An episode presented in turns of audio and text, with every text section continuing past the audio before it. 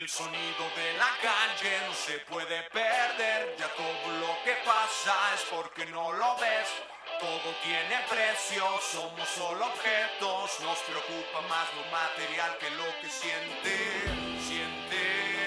Es el sonido de la calle. El sonido de la calle se puede perder, ya todo lo que pasa es Sí, no sí, ves. sí, sí. Sí, sí, sí, sí. Y estamos, El Jerry. estamos en vivo. Yeah. A ver, Nachito, cala tu micro. ¿Sí estás? Sí, sí, sí. Ey, Sí, claro. ¿Ya estamos todos? Está bajito, pero sí. Lo subimos, mijo, lo Ey, subimos. ey, ey. ¿Qué pedo, chavos? Estamos ya al aire. Episodio número El Chaos. 23. 22. 22. No, 22. 23. 22. Ah, 22. Oh. Sí, cierto, sí, cierto. Oh. 22. Es el 22. El invitado te corrige. Es que sí, en el flyer es el 22, me acabo de Yo vi el acordar. flyer, pues. Y preséntalo ya, preséntalo. tenemos al mismísimo super bajista Keyo González de Parasite. ¿Sí Nata, estamos en vivo? Sí, estamos en vivo. Ya Sí, estamos en vivo, la estamos raza. en vivo, chavos. ¿Qué pedo, mi Keyo? Gracias por caerle, güey. Cáiganle a YouTube. No, pues a ti. La neta, es un honor tenerte aquí, güey, y que compartas un poco de... Pues de... Sabiduría de la que- calle. Que nos des unas clases. que nos des unas clases. ¿Qué pedo? Pues acá andábamos echando ruido. Oye, mi Keyo y... Ah, miren, chavos. ¿Qué pedo? Lo que- el regalito que nos trajo el Keyo, Es ¿eh? que me mandó eso. Los discos... Eh, ¿Este cuál es? ¿Este es el, el más nuevo y este? Ese es el más nuevo, el cuarto disco de Parasite. Se llama Aural Coincidence. Cuar- cuatro discos, Y cabrón. ahora el primero de noviembre. Oye, mi Keyo, y güey, pues qué chido que estás acá, güey. La neta, este, siempre nos late iniciar el programa así preguntándote, preguntando pues, ¿cómo fue que iniciaste en la música, güey? Desde pequeño, güey, ¿cuál es, quién, por qué acabaste en la música, güey, en el bajo, güey?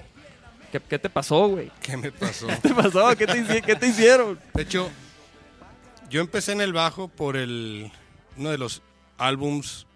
De hecho, hoy ya estamos hechos en, en el aniversario, creo que número 30 de que salió ese disco.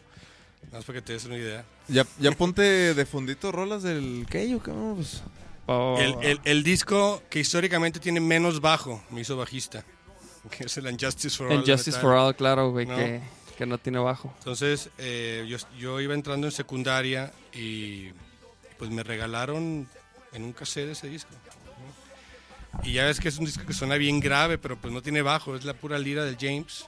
Pero yo dije, no, pues yo quiero, yo quiero tocar el bajo. Y luego mis mejores amigos era guitarrista y baterista. Entonces, ah, pues yo toco el bajo, al cabo que mía suena bien chido. ¿Y luego, güey? ¿Y de, y de me, qué? corrigi- me- me corrigieron luego, luego, ¿eh? porque haz de cuenta que me dieron el Justice en cassette y el- al tiempo me dieron el Cliff Emol en beta. Ajá. Entonces me gasté el, el videocassette nada más viendo a Cliff Burton tocar el bajo y dije, ¿sabes qué? Un día yo voy a tocar así, no sé. El de. eh, y a, huevo te- a huevo tienes un video del de Anastasia, ¿no?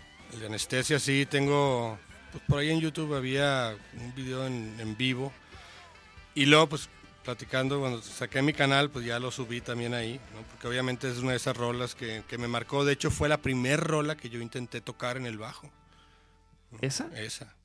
La prim o sea, la primer rola que, que tocaste, que querías tocar era esa, güey. Que toqué. ¿Qué Ya tocaste? Mal, toca- mal, tal vez mal tocada o... Sí, sí, sí, pero, pero, Pero pero, esa- fue, pero esa fue tú, dijiste, esa, güey. Sí, porque Sí, no mames, pues Ah, claro, güey. Y pasó algo muy curioso, y ese fue mi inicio en el bajo, que en realidad mis influencias siempre fueron muy poco convencionales en, cu- en cuestión de su enfoque hacia el instrumento, ¿no? Empezando por el primero y principal que fue Cliff Burton, ¿no? Ajá. Entonces a partir de ahí yo empecé sin miedo al... "Ah, es que el guitarrista te dice que no uses efectos y es que luego el baterista te dice que no puedes más que seguirle el bombo y el que luego el- y entonces así empiezan los, a los pobres bajistas y los traen así todos reprimidos A- así es el Dave, ¿verdad? Copas empiezan los vaquero. Oye, estás describiendo vaquero negro, mamá. Es que me contó, ¿eh? Oigan, me dijo, este- hazme un paro, di. Oye, no, no, no. ¿Ya se dieron entonces, cuenta que aquí está el Charles también? O sea, Tenemos al pinche Charles hoy bendiciéndonos con su chido a la raza que le está presencia. llegando y saludando ahí. Oye, entonces, entonces luego, luego ya empezaste. Y, y, y, por ejemplo, ¿Pero a qué edad? ¿A qué edad fue eso? Tienes 14 años. Ah, En, realidad, En la secu. eh, en lo que son los cánones de lo que es, pues, donde uno debe empezar a tocar, yo estaba ya grande. Sí. ¿no? En realidad. Pero, Pues yo empecé a los 13, güey. También, güey. Sí, Ya. bueno, pero será que, bueno, mi referencia más cercana ahorita que es José, él empezó desde que nació, desde, bueno, desde Sí. que salió del capullo, que, porque él no es humano, pues, pero.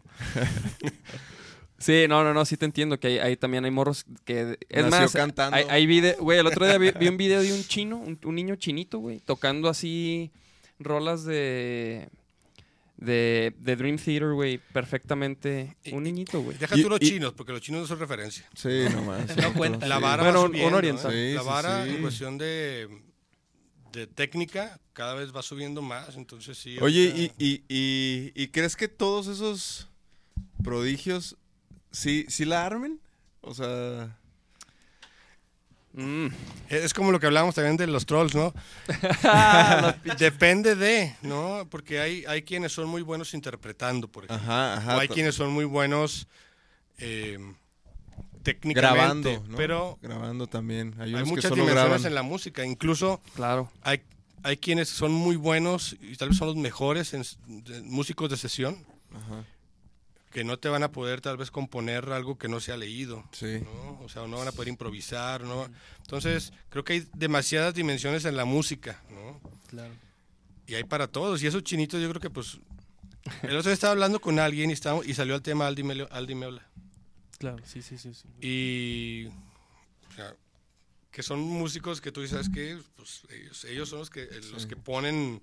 Los que dicen dónde va la vara. Ajá, ¿no? donde ponen la vara. Pero muchos de ellos no sabes cuál fue su cómo fueron creciendo, el por qué tocan así, tan cabrón, y entonces de repente hay unos que sus papás desde chiquitos los encerraban en el cuarto y no hacían otra cosa más que tocar el instrumento, entonces son prodigios, pero tal vez después le- les crean un trauma que dice, ¿sabes qué?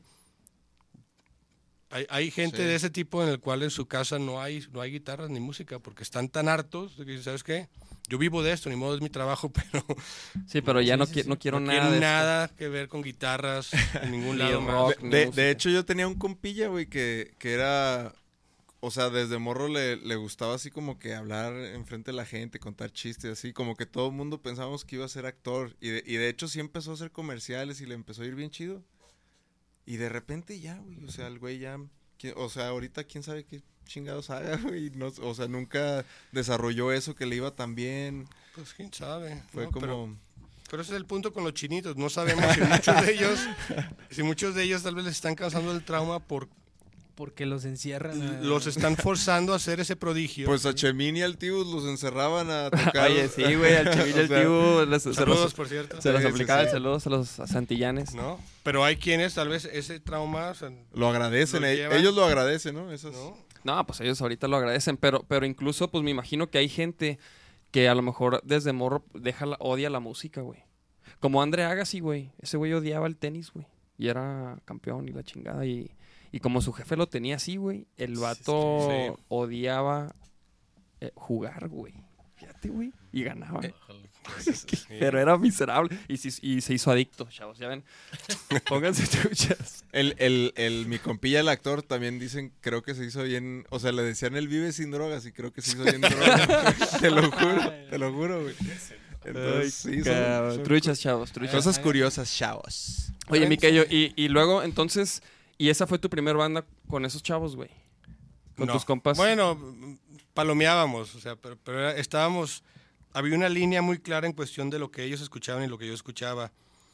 Era un tiempo en el cual todo el mundo, no sé por qué, escuchaba o Caifanes, o The Cure, o Morrissey, o The Smiths. Y ellos querían tocar eso, y yo, pues, yo venía de Metallica, ¿no? Entonces les decía, también voy a sacar esas rolas de Caifanes, ¿no? Pero no es lo que quiero tocar.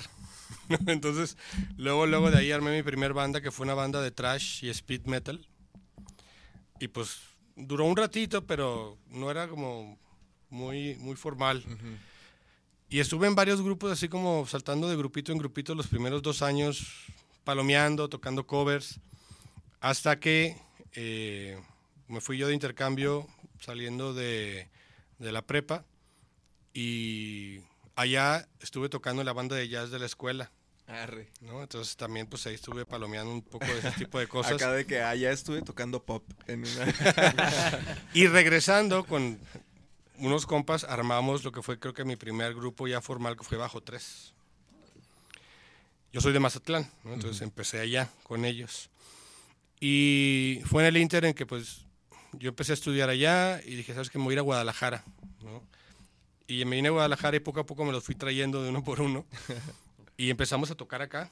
¿no? Y ese grupo duró 11 años.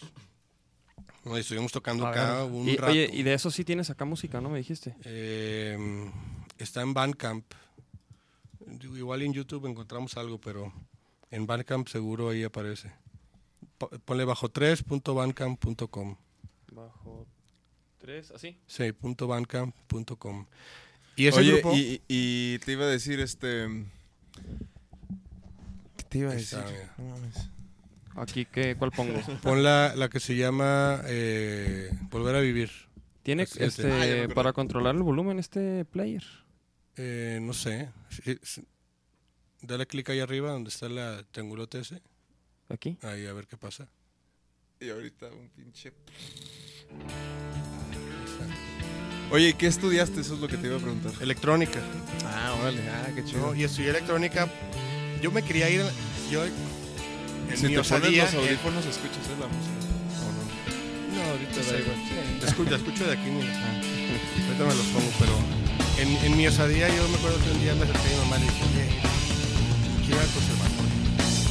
Después me agarró y me dijo, mira, primero estudias algo y ya que tengas una carrera, haces lo que quieras. Haces lo que quieras. Sí, sí. Sí, claro. Entonces- la clásica, la clásica. Yo dije, bueno, vamos a vernos en medio. Entonces dije, déjame encontrar qué carrera puede ser algo afín. Sí. Y entonces eh, pues dije la electrónica, pues los instrumentos, amplis, pedales, bla, bla. Entonces Ah, dije, pues igual y ahí. Y he tenido la fortuna que en algunos de los lugares donde he trabajado, me ha tocado trabajar con, por ejemplo, cuando estaba saliendo el Guitar Hero, me tocó ir a Red Octane, donde tenían los primeros prototipos. ¿no? Árale, qué chido. Me tocó ir a Line 6, ¿no? Claro. a, pues, a trabajar en varios de los emuladores que estaban trabajando. eh, Fender, Gibson, o sea, con varios. Sí, claro. Entonces sí ha estado interesante. Incluso me llegó, llegué a ir a NAM también. Al NAM. A través de pues, la electrónica. ¿no? Pero tú ibas y ¿cuál era tu, tu chamba ahí?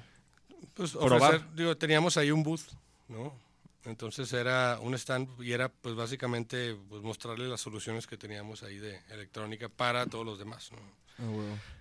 Aquí- el punto es, digo, la, pude, pude como hacer que todo pues, se amarrara bien, ¿no? Y, y parte del por qué me vine a Guadalajara y parte del por qué escogí esa carrera, todo era obviamente para seguir en la música, ¿no?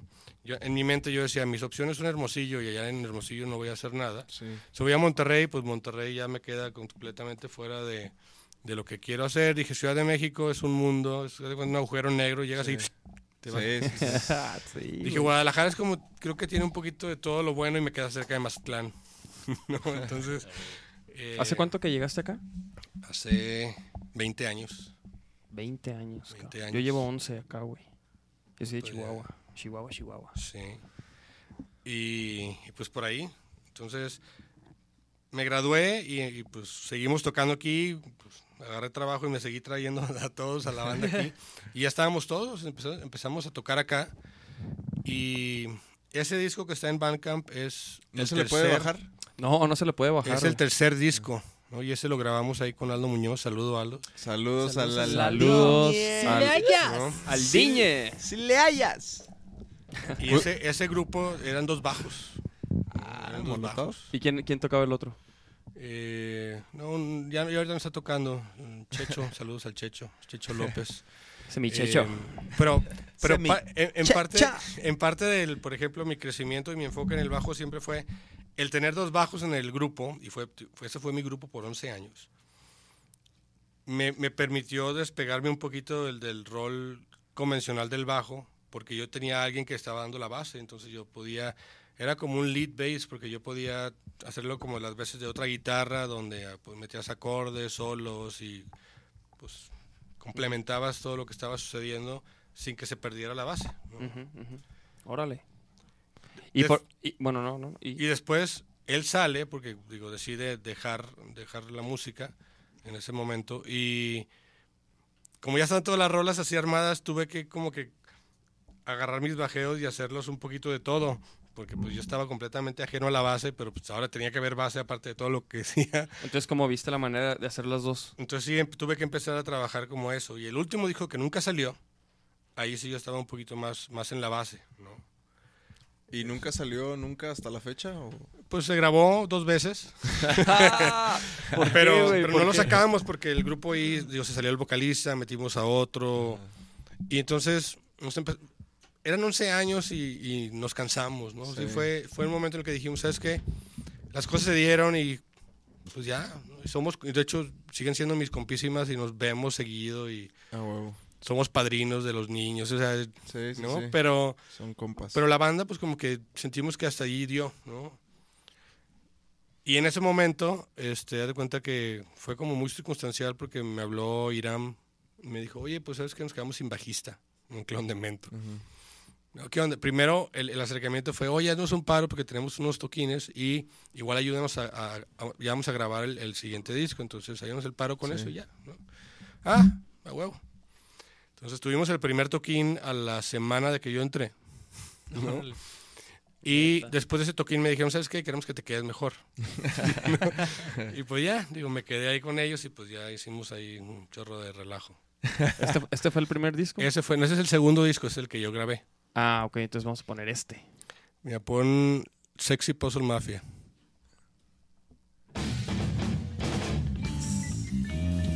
Con el Jorgito Chávez, ¿no? Jorge Chávez, Ah, el Alex Reyes, tirame la voz.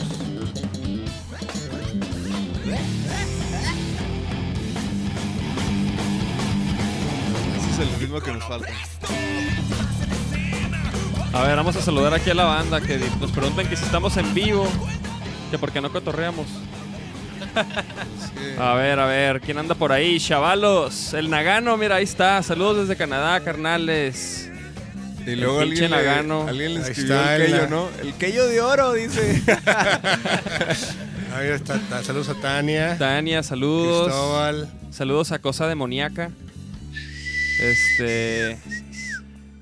Oye, está, está bueno este disquito, güey. Ese disco lo grabamos, de hecho, allá con los Molotov. Arre. ¿En dónde? O sea, en su estudio. En el Topetitud. Y nos lo grabó este, Daniel Goldaracena. Eh, y ese disco se, se dio en unas situaciones también como llenas de mucha carga emocional. Y por eso suena así tan, tan intenso, ¿no? Digo, Clondemento aparte es un grupo muy bipolar musicalmente, o sea, sí tiene muchos altibajos.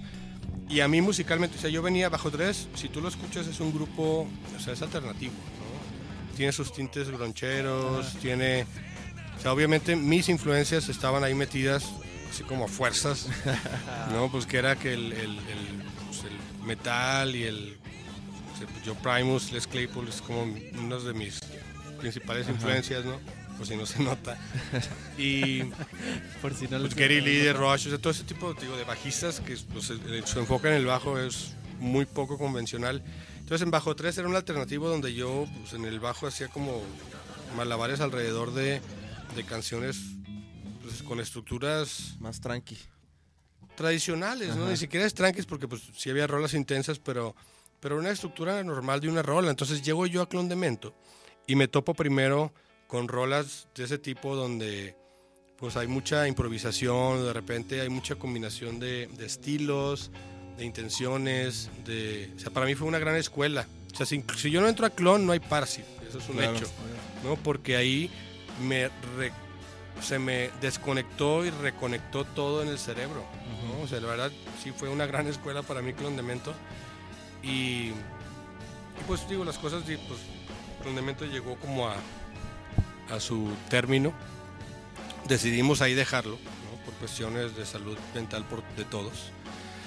Y ¿Se ponía muy crazy el pedo o qué? O- es o- que, es que cuando, cuando tú le pones tanto a un proyecto y suceden tantas cosas, de repente toda, todas las emociones se intensifican a la n potencia de lo que está sucediendo, ¿no? Y pasaron muchísimas cosas y al grupo le, le iba a ver- le iba cada vez mejor y cada vez mejor, tocando algo que no debería funcionar. ¿no? Ajá. Y entonces fue, fue como toda un, fue como ir a 500 kilómetros por hora hacia una pared, ¿no? Entonces decidimos... Pero porque hace una pared, güey.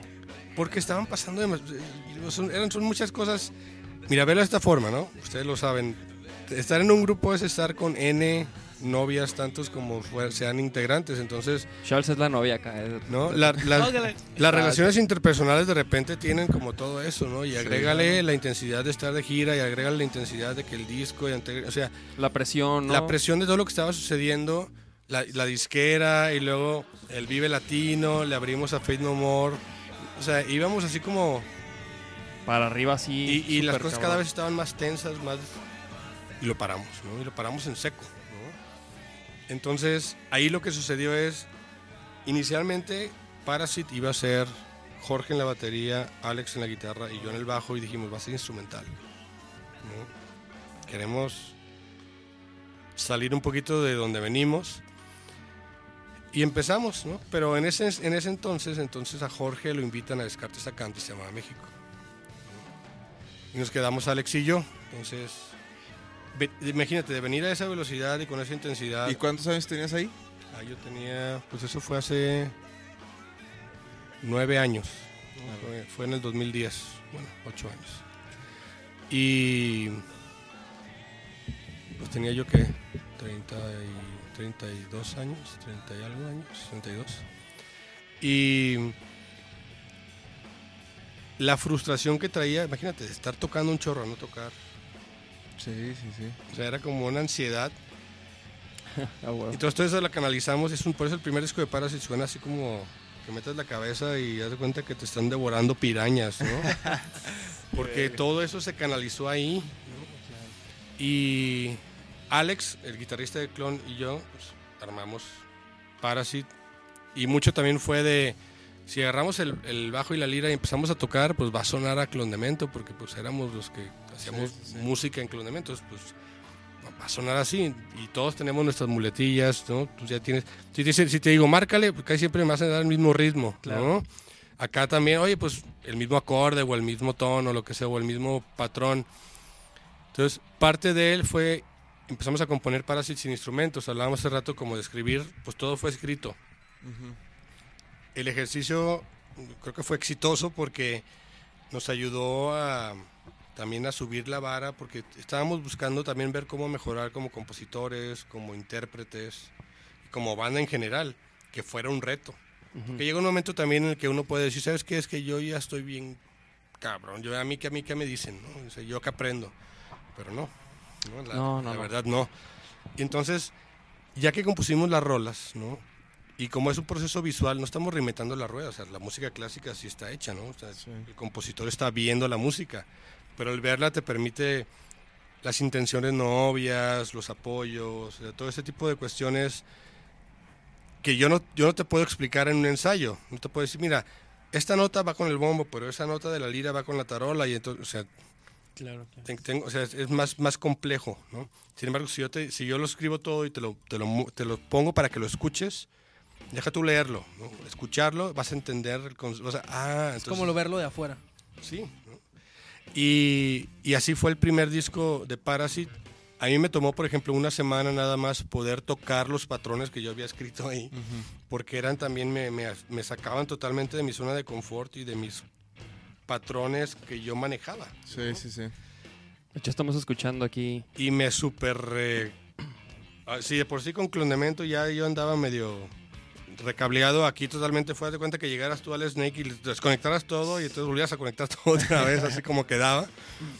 Y Órale, así órale. pasó no y te digo ese disco es, es muy intenso eh, tan intenso que cuando empezamos a trabajar en el segundo disco de Parasite el ejercicio fue sabes qué terminamos de tocar y estamos cansados el público está cansado nada más de la saturación que está recibiendo entonces el segundo disco fue como complemento al primero de decir, sabes que vamos a matizarlo, vamos a darle un poquito más de, de aire a lo que ya tenemos para que se empiece a complementar la Ajá, intensidad. ajá. ¿no? Y así es como empezamos a trabajar el segundo disco. En el segundo disco, el guitarrista también como que dice, es que yo ya estoy un poquito desencantado de la música, yo ya no quiero tocar. Y entonces el, el acuerdo al que llegamos fue, mira, terminemos el disco y ya haces, haces lo que tú quieras, digo, te vas ahí a Ciudad Guzmán y haces lo que quieras, ¿no? Hicimos eso, ¿no? Terminamos de grabar el disco y listo, ¿no? Se terminó y él se fue. En el Inter, ¿no? Me presenta Aníbal en Guitar Gear a, a José Macario. y estábamos grabando el disco, ¿no? Entonces yo le dije a José, oye José, este, ¿te interesaría? O sea, tú ya lo habías oído. Obviamente. Ya, ya. Porque ya había salido el Taco Group, o sea, ya todo el mundo sabía de José Macario, ¿no? Y él nos había visto porque habíamos tocado en el Bass Day que se hizo en Leyendas del Rock. Y él vio Parasite ahí, entonces dijo, ¿sabes qué? Me late un churro Parasite. Y yo le dije, pues, posiblemente próximamente nos quedemos sin guitarrista, le dije.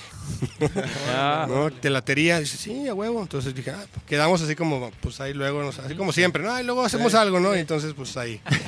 como ¿No? siempre. ¿verdad?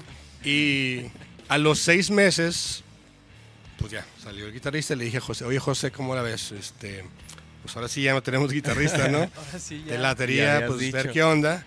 Vamos a sacar el segundo disco, ¿no? Y tenemos una invitación para tocar en dos semanas, le digo.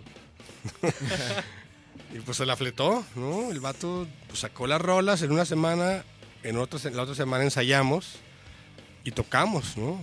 ¿No? Que fue en, en Sonidos Emergentes, de hecho. Saludos ahí a Ana Karen, Y a Y toda la banda de sonidos emergentes. a ¿no? huevo. Y fue un gran evento y en realidad creo que gracias a ese evento fue que también reactivamos porque pues los primeros dos discos de Parasite fueron como muy domésticos. Era un proyecto, ¿no? Parasite nació como un, un proyecto para sacar la ponzoña, o sea, para en realidad tocar lo que nos gusta, ¿no? O sea, es, es- Parasite hasta la fecha es un ejercicio de tocar la música que nos gusta escuchar, que nos gusta tocar, que nos gusta hacer, ¿no? Y es un ejercicio también para tratar de seguir mejorando, ¿no? Claro. subir la vara y pues, ser felices. ¿no? Muy, muy, muy, muy sano, muy sano eso, ¿eh?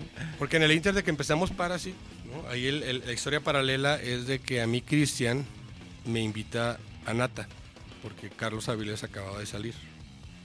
Entonces le dije, sí, estoy armando un proyecto, pero pues es proyecto, entonces no hay bronca, ¿no? Si, si Galo no tiene bronca, pues, pues, ahí vamos en paralelo y no pasa nada, ¿no?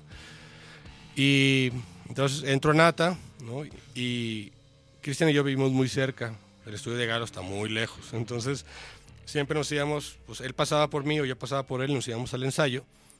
Y siempre en las idas, mira, plan con maña, yo le ponía los demos de Paras, mira lo que estamos armando. mira esta rola. Y, y él decía, no mames, eso está bien loco, ¿no? ¿quién va a tocar eso? ¿No? Y en una esas, pues le tiré la pedrada, le dije, ¿sabes qué? Pues, o sea, ya cuando ya definitivamente Jorge nos dijo, ¿sabes qué? Yo ya no puedo. Que tu- tomó varios meses que él dijera, ya estando en México, que pues no iba a poder. Saludos a Jorgito. Saludos al George. George. George. Y pues le dije, ¿no? Oye, pues ¿qué onda? Pues tú me invitaste a, a Nata, pues yo te invito a, a Para. Si es un proyecto, le dije, pues no. Y tú y yo estamos en los mismos, entonces pues no es como que No, hay- no pasa nada, ¿no? Pues ahí nos la llevamos, empezamos a terminar, o sea, terminamos el disco, de componerlo todo el primer, eh, el primer año fue componer el disco. Al siguiente año pues lo empezamos a, a tocar, porque por el proceso de composición pues no podíamos, teníamos que sacar las rolas, ¿no? O sea, no es, no es como el, el proceso normal de una banda de rock que saca las rolas en el ensayo, entonces ya están las rolas, ¿no? Sí, Acá así. teníamos que asi- asimilarlas para tocarlas. Y en el Inter, pues grabamos el disco. Hicimos, en el primer disco yo creo que tocamos aquí en Guadalajara unas seis veces, ponle. Y ya nos guardamos, pues de repente pues nos empezamos a ocupar, Nata empezó un poquito a subir actividad, grabamos, o sea, compusimos y grabamos el primer, bueno, el tercer disco de Nata, primero en el que estuve yo, que es el Choke. Eh, que ese, ese eh, pues se grabó ahí en Boogie Studios por, ah, eh, por Galo y se mezcló y masterizó ahí con Aldo Muñoz. Con Master Aldo. Saludos Este, a. Ah, ya lo saludamos. Mira, pon ahí la canción que se llama Wrong, la tercera que se ve ahí, esa mera.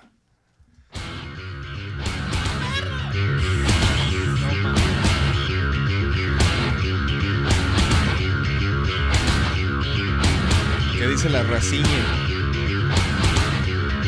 Mira, aquí, ten- aquí tenemos raza.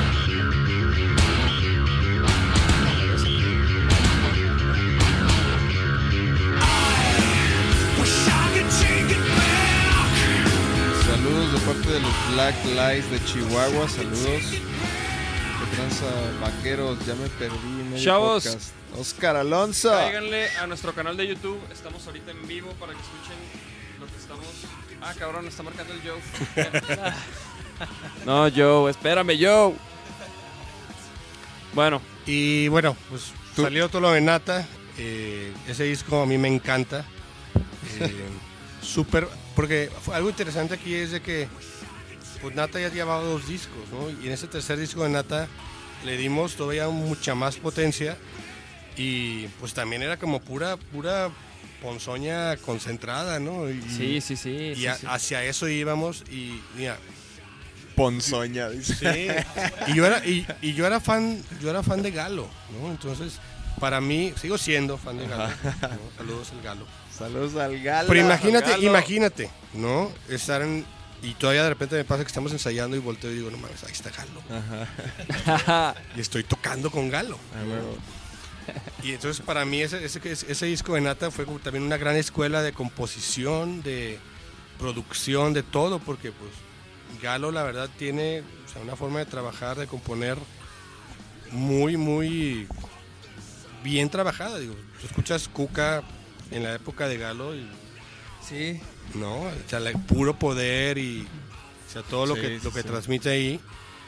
Entonces, para mí fue también como que pues, o sea, trabajar, trabajar ahí con él fue como, y sigue siendo un agasajo. Y de Sí, repente claro. algo, Nata siempre fue como cíclico, ¿no? entonces Nata otra vez de repente empezó a bajar. Y Cristian y yo dijimos, ¿sabes qué? Pues no estamos haciendo nada y tenemos allá Parasit parado. ¿Qué te parece si le damos como el, el aventón? Y fue cuando grabamos el segundo disco de Parasit, me de José. Y desde que entró José ya no lo soltamos, ¿no? Y fue que salió el segundo disco de Parasit, empezamos a tocar y a tocar y a tocar y a tocar. Dijimos, es que es que nos surge un disco con, con José, ¿qué componentes? Compusimos el tercer disco, que es el, el Paradigm Paralysis. Y Oye, espérate, y, y el, y el y la otra parte de la música de, de cómo se movían, ¿era entre ustedes o...? con Parasit, en el momento que entró José pasa algo muy curioso, ¿no? Eh, ya ves que en todas las bandas siempre hay el que mueve los hilos, ¿no? O el que consigue, o el que hace. Sí. José, Cristian y yo éramos esos en nuestras bandas. ¿no? Entonces cuando nos juntamos en Parasit los tres, sucede de que los tres siempre estamos buscando algo. Claro. ¿no? ¿Sabes qué? Pues ya yo conseguí un cutoquín, o pues sabes qué, yo estoy viendo lo, de, pues, lo del disco, o, sea, si- o José que está armando los videos, o que sabes qué, pues me contactaron para un festival en tal lugar. Entonces los tres fungimos como de, Sí, de managers y representantes y de- de, todo, ¿no? Bookers y de todo. Sí tenemos un equipo de trabajo porque obviamente conforme fuimos cada vez haciendo un poquito más de ruido, de inercia, pues necesitamos ayuda, ¿no? Entonces, pues Juanjo Macario, saludos a Juanjo, eh, hermano de José, ¿no? Tiene ahí un- un- una empresa de, de management y pues, él- pues, trabajamos con él. Después, eh, cuando nos salió, y tal vez ya me estoy adelantando, pero cuando nos salió la gira Europa. ¿no? Claro. Con los Kraken. Saludos a los Kraken, hasta Saludos a los. Kraken. Este, pues ahí conocimos a Luis Conde, ¿no? De, de Stay Metal. Y pues se unió al equipo de trabajo, ¿no? Entonces, pues se han ido ahí unido de repente, pues mentes maestras que nos ayudan ahí a, a trabajarlo. Parasit es, es un grupo independiente, ¿no? Y, Sí. y les comentaba que Clone es algo que no debía haber funcionado, Parasit menos, ¿no? Pero bueno, y por ejemplo, ¿y ustedes cómo le han hecho en Parasit para encontrar como ese mercado, güey? ¿Quién es, güey? O sea, Es que el punto es ese y yo creo que tú no tienes que buscar un mercado, ¿no? pero por ejemplo, Y pero no tienes tú tampoco que. es- y- y- o sea, esa es en, en mi experiencia. ¿no? Tú o sea, las bandas que de repente se clavan mucho en el. Es que mira, esto es lo que está sonando, ¿no? Y entonces deberíamos de hacer esto. Y entonces deberíamos de ir a hacer. No, o sea, es- ya lo forzas, ¿no? Y, y Parasit, ya lo que les decía al inicio, Parasit nació como un ejercicio de darnos gustos en diferentes niveles. Y así sigue siendo. Entonces creo que la gente ve a través de esa honestidad, ¿no? Ves, es que la música, tus shows lo, lo transmiten. O sea, no es, no estamos actuando, no estamos forzándolo, no estamos desesperados por pegar. En realidad es, haciendo lo que nos gusta hacer de la forma como nos gusta hacerla.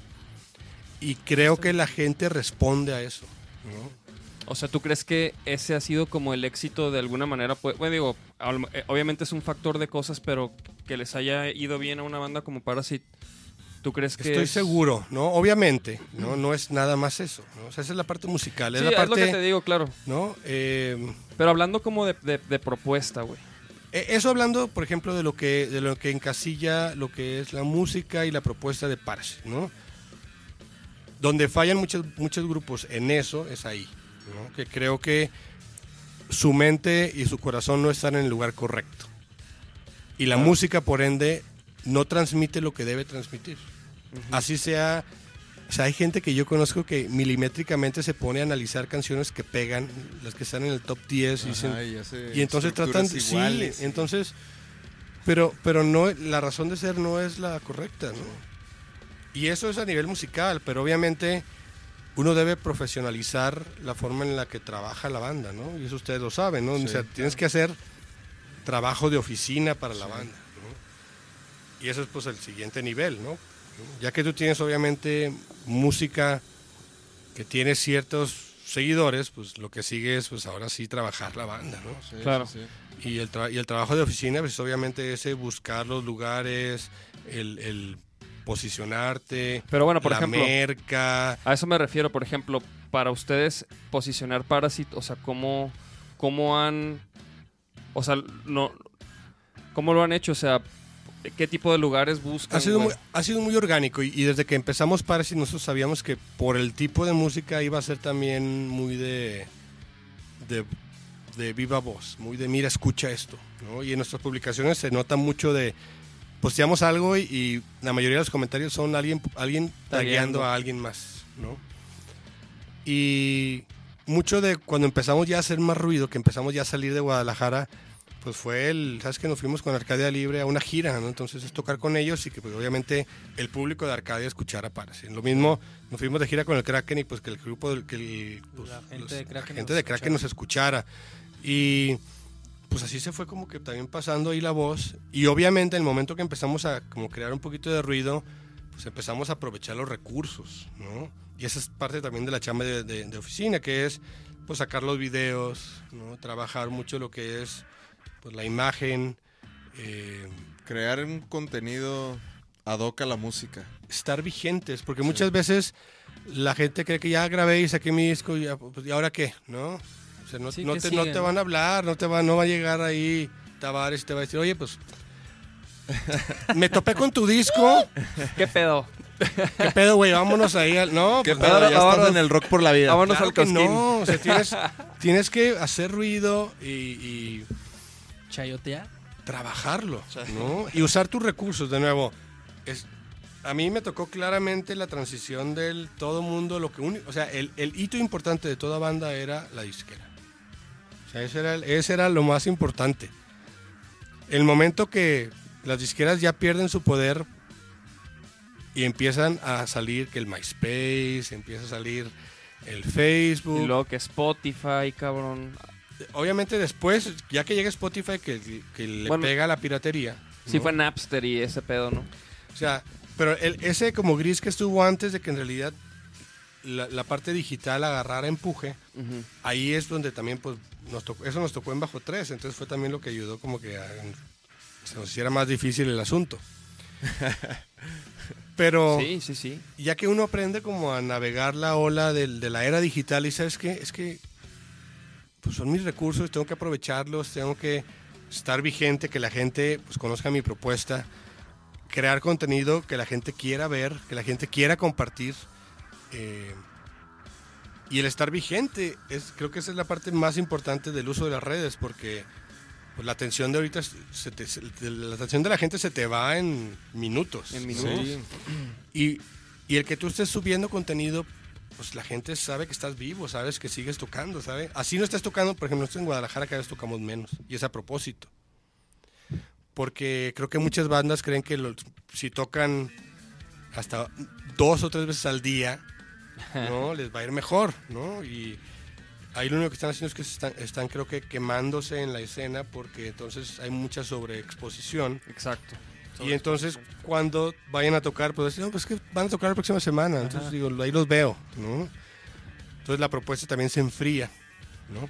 Y mucho de lo que nosotros hemos hecho más bien es buscar lugares donde no hemos ido para ir a tocar, documentar y después, pues obviamente compartir eso y la gente pues ve que sigues estando vivo. ¿no? claro, claro. Pero no estás quemándote en, las, en los diferentes foros y estás como generando inercia. ¿no? Y, y, de nuevo, pues, la gente pues, le ha gustado lo que hacemos, ¿no? Y qué bueno, ¿no? Porque digo, no buscamos tampoco hacer algo ni, ni por complacer más allá de darnos gusto a nosotros. Y la realidad es que con Parasite nos divertimos muchísimo. ¿no? Sí, sí, la neta sí se ve que, pues acá, que lo disfrutas bien Sí. cabrón. güey. Sí, los tres, digo, es, digo, fue, Sí, lo- los tres. fue instrumental por una razón, ¿no? Ujú. Dijimos, digo, no, no es... Pero dijimos, no, queremos dramas ya en los grupos, ¿no? Queremos un grupo sin drama. Entonces, lo hicimos instrumental y la realidad es que ha sido el grupo con menos drama en el que he estado. ¿no? Sí, ¿no? pues. O sea, Y no sé qué, digo, algo pasa en el chip del vocalista, ¿no? Yo no hago drama, o sí hago drama. No, la neta. No, no, no. Ya empezó, ese es drama. ¿eh? Eso es drama. No, no. Son ¿Qué opinan, chavos? ¿Eso es drama? No, es que yo, yo sí creo que hay vocalistas que hacen. Y, y tal vez es parte del rol, y, o sea, está bien, ¿no? Pero acá, de repente, como que navegamos así como de una forma tan. Obviamente hay momentos en los cuales hay tensión, pero es tensión sana, ¿no? Es como que, el, que te aviento el micrófono y que luego. ¿No? Pues hay de todo, ¿no? Cabrón, o sea, la neta, digo, nosotros la neta también intentamos mantener el drama tanto dentro de la banda como fuera, güey, porque tú sabes que, que fuera es bien fácil bronquearte, güey, o quedar mal, o, o, o- o trabajar con alguien y se molestó este güey, ¿no? Sí. O sea, entonces también intentamos como no tener broncas, güey. O sea, la neta, y, y- y creo que lo bien que nos ha ido, parte ha sido porque hemos sabido manejar como nuestras relaciones. Y- y di- digo, me vas a dar la razón, muy probablemente si- por como he visto que han manejado usted su carrera, pero una parte muy importante también para que el gru- algo suceda en el grupo es que todos los integrantes del grupo tienen que estar en el mismo canal. Claro. Eso, es fundamental. Porque No, luego sí, tienes sí, al vato es que no, es que yo no sé si deberíamos de tocar afuera de la ciudad, ¿no? O el vato que dice, es que esa música no, no me gusta, ¿no? Entonces desde ahí ya empieza el problema, ¿no? Sí, Entonces, sí, pero si sí. todos van para donde mismo, es bien fácil Sí, Llegar a. y parte de la oficina ahí es tener una meta. sí. Una meta para ahorita, viendo la meta que sigue, ¿no? Y si todos están en el mismo canal, es bien fácil, porque no vas jalando a nadie, más bien Sí. todos vamos hacia allá, ¿no? Ándale, sí, esa es la cosa, cuando andas jalando a alguien y ahí es y ahí eh, luego luego te das cuenta que, que no va a funcionar. De hecho, a mí en, en un proyecto pasado pasó, o sea, el lo que lo- Saludos, Serge. No, no, no. Ah, sí, tú, tú tocaste con el set. Ah, no, no, no. Oye, no, este, o sea, per- pero, pero, por ejemplo, en, ot- en- en ese proyecto lo que, lo que lo mató, güey, fue eso, güey. Fue eso, o sea, como que el, el trabajo, los roles, tener objetivos. O sea, y, y no, no tanto de que haya sido un güey, o sea, de todos, o sea, no teníamos claro bien qué había que hacer. Sí, si no se alineados, Entonces, la neta, no teníamos los resul- no teníamos resultados, güey, y pues eso no es el desmotiva y empuje, etcétera, güey. ¿no? Sí. Entonces, eso, somos tres, es muy fácil ponernos de acuerdo. Sí, también. Y es fácil Ta- viajar También a nosotros también, al principio Es nos, fácil viajar. ajá, nos decían mucho de eso, de que no, güey, ustedes son cuatro, güey. O sea, Es que también, güey, también estar en una banda como Fanco y, y Vaquero Negro, o sea, e- eso era algo muy como que, que notábamos mucho, güey, que, o sea, obviamente a la hora de, de viajar, pues menos viáticos, güey, a la hora de sonorizar, mucho más rápido, güey, menos pedos, güey. Sí, nosotros, Sí. por ejemplo, en güey. sonorizamos en nada. no, sí, sí, sí. ¿Cuánto, a ver, cu- ¿cuánto Dos se avientan rolas, un güey. Sánchez? A ver quién tiene el récord. creo que- tiene el récord. En lo, en lo que más tardamos es en que Cristian termine de poner sus platillos. Ah, lo, Sí, lo no mismo, lo mismo. ¿no? No, pero Cristian este, usa Pero, más, güey. pero ya que estamos armados, ya nada más casi casi media rola y ya está. ¿No? Ajá. Y Sí, porque, por ejemplo, porque no tú- dependemos de nada. Ajá, ustedes, ustedes ya como que, como que son son músicos que cuidan mucho su sonido, ¿no? Por ejemplo, tú en Sí, tus somos videos... muy clavados. Los tres somos muy clavados. Y, Sí, se ve, güey, se, se ve, se oye. y entonces, digo, somos tres, pero sí cargamos con cosas para el toquín, ¿no? Entonces, pues Cristian sí lleva su set de platillos y acabamos de incorporar también hay un pad para empezar a triggerear cosas y pues mis pedales. Yo también, justo para, para garantizar una consistencia en el sonido, empecé a usar un torpedo que es un emulador y básicamente hice el filtro IR de mi rig de grabación, Acabo de conseguirme una, una de esas cosas, güey. ¿no? Y es... O sea, yo con Un ese... Mover, un Mover radar se llama. Pues yo con ese yo me voy a, a consola. Y pues mucha gente no sabe ecualizar bajo y aparte con efectos menos, Ujú. ¿no? Sonorizarlo. Entonces, así yo que me yo garantizo un poquito pues también que el sonido va a estar va a salir estar como chido. quiero que salga. Sí. Eh, Independientemente quién esté. independientemente de qué haya de equipo, porque digo, backline de bajo también siempre le sufre, entonces así ya me paso yo el backline nada más como monitor y pues ya voy yo hacia afuera con el torpedo. Ah, Y el ya- el y Charles, chido. ¿cuán- ¿cuántos bajos llevas? ¿Cuántos baffles llevas en los últimos tres toquines? Oye, el Charles, el Charles este, cada toquín se, se chinga un baffle. No, más bien Oye, hay unas preguntas aquí, mira, hay unas, hay unas preguntas, este... Mira, saludos desde Canadá. Van como tres. Ah, sí, el Nagano, ya lo, ya lo habíamos cotorreado. Ah, mira, aquí dice, sal- este, pregúntale a Miquello Precioso.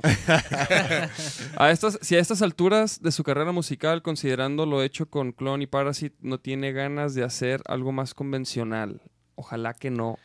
Sa- mira, Pues, ¿Para qué? Ahí te va. Si están haciendo lo y que voy a adelantarme a la siguiente pregunta. Entonces, Clonemento Ah, la se viste la siguiente. Se reactivó, sí, la- ahí. Ajá, ¿qué hay con Condimento? se reactivó el año pasado. Pero ha sido una reactivación. El plan de, de- de juntarnos otra vez fue cerrar el ciclo, porque lo, como lo matamos así como agua va y nadie supo, Quedó inconcluso. por lo menos nosotros sentimos que no, que no se había cerrado como debía, ¿no? Y el primer paso fue a podernos, poder estar los cuatro en el mismo lugar. Porque estuvimos fácil unos seis años sin podernos ni siquiera ver, ¿no? Y, y, y es triste, ¿no? Porque logras muchas cosas y ni siquiera te puedes juntar y celebrar Sí. o, sea, o, o- o hablar sobre lo que se logró de una forma así como, no mames, oye, ¿te acuerdas cuando hicimos qué chingo, no? Pudimos hacer eso, ¿no? Pudimos juntarnos y hablar y Cotorrear. si- sin ningún interés más allá de, pues vamos a limar asperezas, ¿no? Y eventualmente dijimos, oye, estaría bien hacer como un toquín para pues, ya cerrar eso así chido, ¿no? Pero no, nos empezaron a llegar ofertas, pero fue así de no, o sea, no queremos tampoco, queremos que sea por las razones correctas de nuevo, ¿no?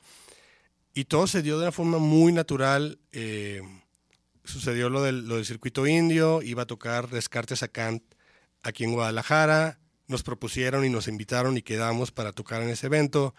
Y pues Descartes y, Clon siempre fueron bandas hermanas. Entonces dijimos, no hay mejor evento que tocar ahí, porque aparte sabemos que la gente que va a ver a Descartes le gusta Clon, Claro. ¿no? Y el plan sí fue bien baby steps, fue vamos a tocar ahí, ¿no? Alex, ya le dije, él se desaforó de la música y dijo, no, ya no. Entonces yo propuse a Damián, ¿no? al, al demoníaco, y el pobre me aventó ese toquín sin ensayo, porque no ensayamos. El- nuestro ensayo fue la prueba de sonido. Ay, Imagínate, cabrón. siete años sin haber tocado esas rolas. Dimos una vuelta al set en la prueba de sonido y ese fue el ensayo. Después de ese toquín, fue un toquín tan, tan, tan emocional para todos. La respuesta del público, tú sabes cómo es la gente en Guadalajara. Te vas un mes y ya Ya. se olvidaron. Nos fuimos siete años y haz de cuenta que no hubiera pasado nada. O sea, la gente cantando las canciones, bien, bien, bien emocional que estuvo. O sea, terminamos el toquín y fue así de, ¿qué pasó? ¿No? ¿Qué pedo? ¿Qué, qué, qué fue esto? Se me acercaba gente, o sea, que se veía, o sea, de 20 años, 18 años, y decían, no, ma, por fin pude ver a Clon, porque cuando ustedes tocaban yo no podía entrar. ¿no? Y entonces imagínate, o sea, yo decía, no, no manches. Entonces nos cuando lo platicamos de eso fue, o sea, que es algo más, ¿no? Porque, digo, esto, esto no lo puedes dar así nomás como por hecho, ¿no? Y entonces hemos, hemos hecho como, hemos sido muy selectivos, ¿no? Hemos tocado en festivales, tocamos, eh, por ejemplo, en el Revolution. Y fue muy curioso porque es, fue como, como un festival del, noven- del 2008. O sea, éramos las mismas bandas, era Disidente, Garigoles, No Tiene la Vaca, Clondemento, eh, Y Siddhartha. ¿no? Y, y entonces pues era bien, bien curioso porque estábamos en el backstage con todos ellos de no mames, qué chido que están tocando otra vez y te acuerdas esa vez que andábamos ahí?" no, entonces, era así como puras historias de entonces, ¿no? Y así hemos estado, entonces vamos, vamos pian pianito. Nos preguntan que va a haber algo nuevo.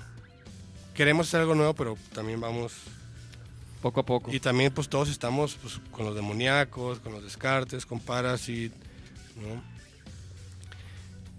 Y ahí es donde viene lo convencional, que no es tan convencional, pero estamos ahorita reactivando Nata. Entonces, pues, como, como si no tuviera nada que hacer, aparte Nata otra vez ya viene... Oye, ahora, ahora los tres de un chingazo se de, hecho, de hecho, sí. ¿no? Pues está toda madre. Clon está ahí, Nata se está reactivando y Parasit estamos sacando el disco, ¿no? Entonces nada más con, con Nata ahorita estamos en audiciones de vocalistas. Ah, Vamos muy bien, la verdad. Estoy muy, muy, muy ¿Y cómo han manejado las, audiciones? O sea, de que ustedes escogieron, ah, pues hay que calar este, de este, este La ventaja este. que tenemos con Nata es que está Galo. Entonces hay mucha gente que quiere tocar con Galo. Esa es la realidad.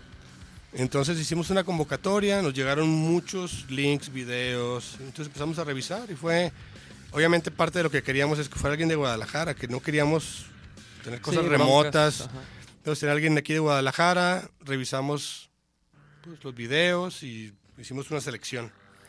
Y ahorita estamos básicamente ahora en el ensayo ya, pues pasando con los seleccionados, pues, viendo cuál es la vibra, la voz, cómo se, cómo se dan las cosas y estamos, creo que estamos muy cerca de ya. Y están documentando ese pedo, güey. Acá como los de Metallica, mamá. No, Y, güey. No deberían, eh, deberían. Truchas, truchas. Así de que, no, este güey canta de la Pero entonces No, ah, no, no. pasa algo muy interesante, ¿no? Por ejemplo, en Nata y en, y en Parasit, pues estamos el mismo baterista y el mismo bajista. Y Nata y Parasit suenan muy diferentes, Sí. ¿no? Entonces me preguntan, ¿cómo le haces o cómo le hacen para tocar así acá y así acá, ¿no? Entonces, la respuesta más clara a esto es, tú no le hablas de la misma forma a tu abuelita que a tu morra, que a tu compa. Claro. ¿no? Y eso se da natural, eso es, empiezas a platicar y tu forma de, tu conversación se va, va dando en base a con quién estás hablando. Sí, Entonces, claro. mi, mi conversación con Galo es muy diferente que mi conversación con José. Ajá, No. claro, sí. Y, entonces, Muy buena forma de esa explicar. naturalidad se da en el ensayo y se da cuando tocamos, porque estamos reaccionando a, a- a uno al otro, ¿no? uno al otro. ¿no? Exacto. Y entonces, está perro. para mí, Nata es donde yo me hago para atrás, yo me amarro a Cristian y tomo mi rol de bajista convencional. Sí, o sea, Nata es lo más de repente la ponzoña me gana, obviamente, ¿no? Sale, el- sale, el, sale el, el daño. Entonces, eh, parte de lo que está en ese disco de Nata, que es mi primer disco de Nata, pues es como ese rock pesado, pero yo saco de repente pues, ahí el- y se dio una simbiosis ponzoña. con la guitarra, sí, con la guitarra de Galo muy interesante y también me dio chance de que saliera eso porque pues, pues en ese escenario también hay que ser muy cuidadoso por el tipo de música. Pero se dieron las cosas también de forma muy natural. ¿no? Y esa conversación que tuvimos ahí, pues llegó a eso. ¿no? Entonces se anda activando todo el pedo. O sea, a ver si no te toca echarte un triplete ahí con las tres bandas en un, un festival, cabrón. Mm, pues a ver. Oye, dice Tania Campos, dice, trepa al conde de vocal. ¿A dónde lo trepo? Eh, para empezar. Ah, y lo dice Oscar Alonso, ¿qué pedo con el Charles? ¿Solo habla en los videos promocionales? ¿Qué Pues no pedo? se callan, culo. Oye, oye, es que estaba muteado el Charles, déjanos Ah, Culeros. ¡Culo! Sorry, Charles, estás muteado. No, no hay pedo, no hay pedo. Ya, ya volví. Oye, mi que yo, güey, yo te quería preguntar otra cosa, güey. Y por ejemplo, tus hábitos de práctica, cuando empezaste, güey, o sea, ¿cómo fue que adquiriste tanta habilidad, güey? Mm, O sea, cu- ¿cuáles eran tus rutinas? O, o- o- o quizás todavía lo son. ¿Cómo, cómo practicas? yo, yo, yo fui... Mi, mi- mi formación fue muy lírica. ¿eh? No, no creas que yo fui de, de libros y de De hecho, mira, videos. de ac- hecho, Aquí pregunta, ¿como músicos creen que es importante tener un buen nivel de estudios profesionales o ir adquiriendo experiencia? Tú como, tú, tú, tú- mi, mi Mi consejo, No, no, no, Ni tú- siquiera tú- mi consejo, lo que yo pienso al respecto. sí, lo, que- lo- lo que tú viviste, güey. Existen los músicos que tienen el don y existen los músicos que trabajan el, el pues, El don. el, no, pues, La la, prof- técnica. la profesión, digamos así. Ok, ok, No. ok. Sí, pues sí. Y entonces yo siento que a mí lo que me ayudó a que mi, mi, mi curva inicial fuera rápida es que pues tal vez yo tenía algo, ¿no? Yo tenía una forma como de, de transmitir y de... La simbiosis con el instrumento se dio de forma natural. Si, si, si yo veo mi formación inicial fue un amigo llegó y me dijo, estas son las, estas son las notas. Sacamos cinco canciones de oído y me dijo, date. fue mi primer clase y única clase. Entonces, ahí lo que me ayudó es, me ayudó a no tenerle miedo a escuchar, a usar mi oído, a poder tocar diferentes cosas y, y- y el, y el, el autoaprendizaje. ¿no? Y era también una época, ya estoy como viejito, pero eran en las épocas en las que no había YouTube, entonces nos tocaba aprender usando mucho nuestro oído y a emular. Entonces era, creo que para hacer eso, lo que estoy escuchando está haciendo esto. Entonces eso te ayuda a crear una voz, a crear como tu identidad, porque tú- la mayoría de los músicos ahorita van a YouTube, se fusilan el tutorial de Wooten y entonces salen siendo unos clones de Wooten. Sí, hay muchísimos Y no clones. estudian nadie más. Entonces lo estudian también porque lo están viendo, que hasta la forma en la que hacen las muletillas de la cara. ¿no? Entonces- Ay, ¿no? sí, güey. Y entonces, skunk. y entonces Pero igual que Wooten. suena igual, ¿no? Y, y Guten es uno, los Petrucci's y todos, o sea, son, son clones, ¿no? Porque están viendo, están escuchando. A nosotros nos tocó en ese entonces el emular, que era escuchar, yo creo que hace esto y escucho esto otro, entonces tu voz se convertía en emular a diferentes, entonces ahí es donde pasaba la magia, ¿no? Y, y yo sí era de que me cerraba en mi, en- me cerraba en mi cuarto a darle al bajo y sacar canciones de oído y tocarlas y tocarlas y tocarlas y, y así fueron mis inicios, ¿no? O sea, mucho fue horas y horas de pegarle al bajo, ¿no? Me acuerdo que en mi primer, el primer video instruccional de bajo que alguien me prestó, yo ya tenía como seis años tocando. Y fue, no, pues creo que eso ya, creo que eso ya, eso ya- sí. ah, mira, ese ejercicio se ve interesante. Entonces, sí agarré como un par de técnicas, pero mucho, no lo tocaba igualito, pero ya era como parte de mi vocabulario Sí. de estarlo trabajando. Y el chiste ahí creo que fue, pues, dedicarle, creo que lo fundamental es, la regla número uno es cuando vas empezando, tienes que dedicarle mucho tiempo. Porque Claro. el, el inicio, si no, si no pasas de cierto umbral, a uno le empieza a dar hueva y lo empiezas a dejar. Pero si ya como que ves que están sucediendo cosas, porque obviamente le estás dedicando, pues le sigues dando, ¿no? Sí, esa es la motivación, ¿no? Cuando, ah, va, quiero aprenderme esto y luego, y ya me salió y luego, ah, Ajá, y te sientes güey. la satisfacción. Pero tienes que dedicarle. Y obviamente cuando uno Sí, está claro. morro, tiene todo el tiempo del mundo. Claro. Ahorita es más difícil, ¿no? Sí, Sí. se- se Entre los que tienen familia, los que el trabajo y que el... Entonces, por eso es que en un inicio, cuando uno está morro, es fundamental ese, ese tiempo que le dedicas de práctica, ¿no? Eh, perderle miedo a usar tu oído. ¿no? Hay muchos que nunca han sacado una canción de oído. Sí, güey. Y, y empiezas, por ejemplo, me pasa a mí en los videos que subo y de repente me dicen, oye, tienes los tabs. Así visto, ¿eh? Enter Sandman, tienes los tabs. No mames, mames. mijo. Mijo. Eh, Yo sacaba rolas de Rush a oído de morro. Y así las tocaba. Fíjate que, que Y fíjate, perdón, ah, para cerrar ese tema, Neil Peart, yo una vez estaba leyendo una entrevista y dice, le preguntaban sobre sus influencias, ¿no? porque obviamente todos empezamos cobereando, sacando influencias, ¿no? Y dicen, ¿sabes qué? Es importante en la formación el tener una un referente, el escuchar, el, el guiarte, el, ah, mira, la- las formas de componer, las formas de tocar, las formas de interactuar entre el bajista, el baterista, la guitarra, la voz, todo, ¿no? Pero no te claves en uno, decía Neil Peart, ¿no? O sea, eh, ve, ve varios, o sea, cópiate varios, ¿no? Y de repente dice, incluso yo escucho de repente metales o cosas, y los trato como de, De hacer como. o sea, o sea, esos fraseos, o sea, la forma en la que uno frasea en diferentes instrumentos es, O sea, cada quien tiene como que diferente forma de, de enfrentar la- los fraseos y la forma de hacer tu instrumento hablar. Emula eso, en- emula lo que hace un sax en el bajo. En el- ¿no? ajá, o, o- emula el fraseo ese en la batería. O sea, y dice, al final dice, mi recomendación es, pues copien, copien cientos, yo copié miles, dice. Diciendo, Miles. asimilé a miles, los amalgamé y hice mi, mi- mi sonido. Sí, Perrísimo. Sí, la neta. De hecho, aquí, mira, están preguntando algo para Charles. A ver, Charles, por- ya. O sea, sí le caíste, mijo, Ah, pero cabrón. cabrón, cotorrea, güey. Ah, cabrón, sí. ¿no? Dice, para escucharlo hablar, pues, dice. No, es- dice, a ver, ese Charles, ¿qué técnicas usó en sus inicios? Que si practicas de oído. ¿yo? ¿Tú qué pedo? No, yo soy bien orejero, güey. Yo nunca fui a la escuela de música, no tomé clases más que de, de guitarra, muy básica. Donde aprendí a usar muy bien la técnica de la púa y la verga, pero... Ah, mira, yo no- no- nunca he podido tocar con la verga, pero...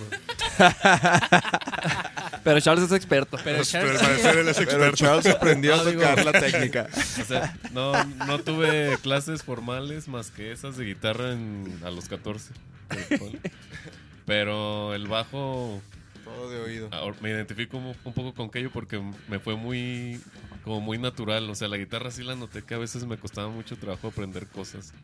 Y con el bajo no, como que lo- la armonía la desmenuzaba. Y decía, ah, mira, pues entonces este pedo es así. Sí, y, y pasa algo con el bajo, ¿no? Y es...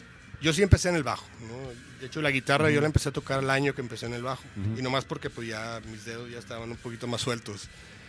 Pero la el bajo como es melódico, es armónico, es rítmico, es percusivo, está en todos lados, ¿no? Y entonces como que de repente nada más empiezas a, a navegar las opciones.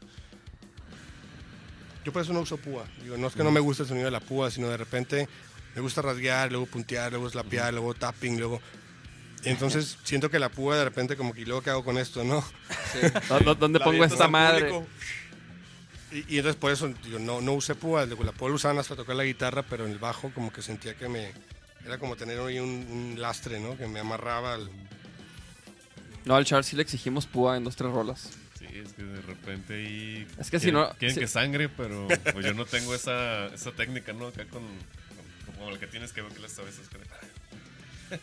Sí, Pero pues sí, es también como cuestión de obtener, de más, más cuestión de buscar algún sonido, ¿no? Más que la, la técnica, o sea, como más, como que lo de que toca algo con los dedos y lo, a ver, dale con la púa, ah, suena más chido con la púa. O con Sí, los dedos, no sé, más.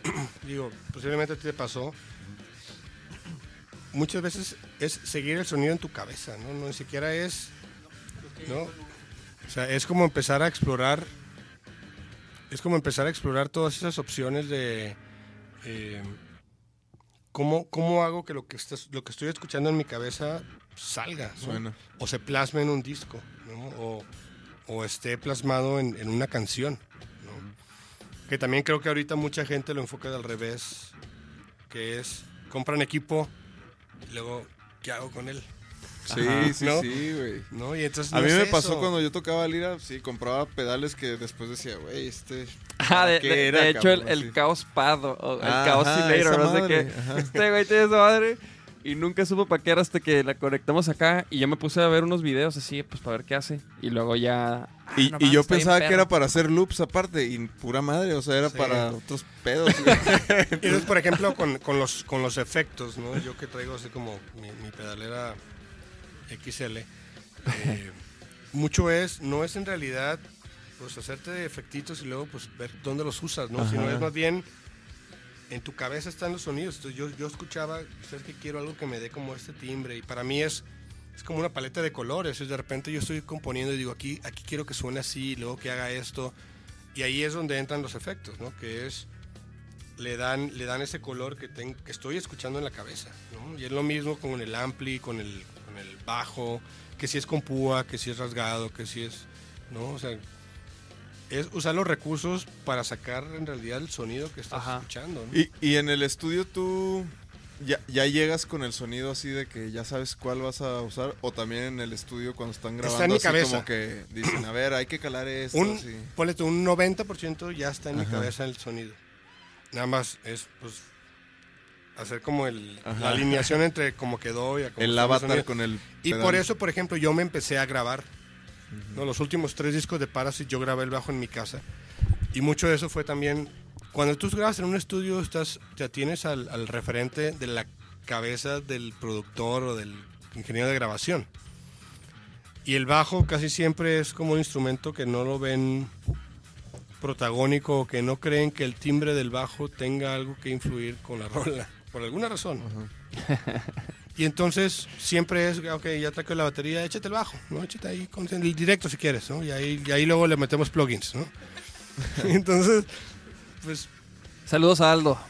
a excepción de Aldo. pero, pero sí es muy así, ¿no? ¿sí o no? ¿No? Sí, sí. Sí, Muy es muy directo. así. Y entonces, eh, yo sí quería clavarme y decir, ¿sabes qué? Me gustan mucho los discos que he hecho, pero no es el sonido que está aquí. No, no estoy escuchando como yo quiero que esté plasmado. Entonces busqué la forma en la que yo me empecé a grabar. Entonces, te digo, con lo que platicábamos, me armé un ISO box de un metro por metro, triple A 18 milímetros, dos capas.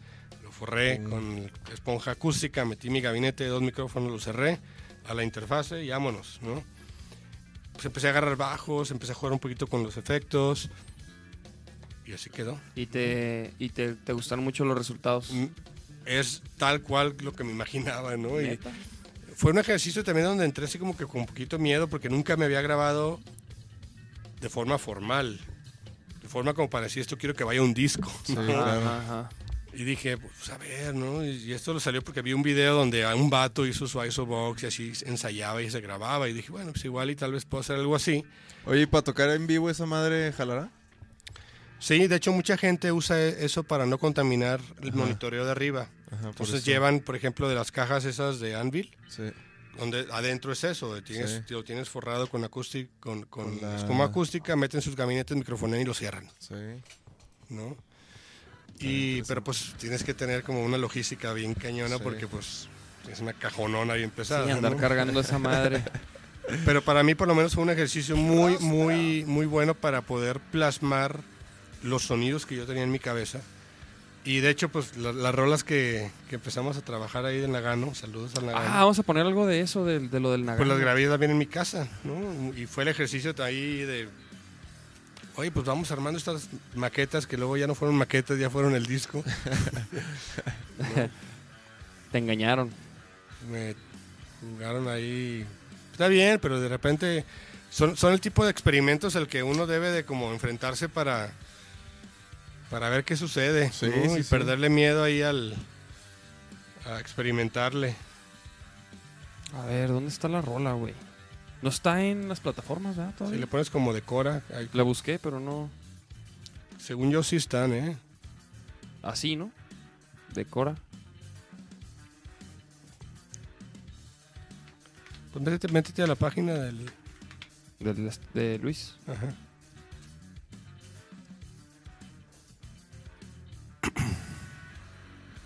A ver, vamos a ver. Sí, porque el Keyo y yo, por fin me tocó grabar con el Keyo una rola. ¡A huevo! ¡Yeah!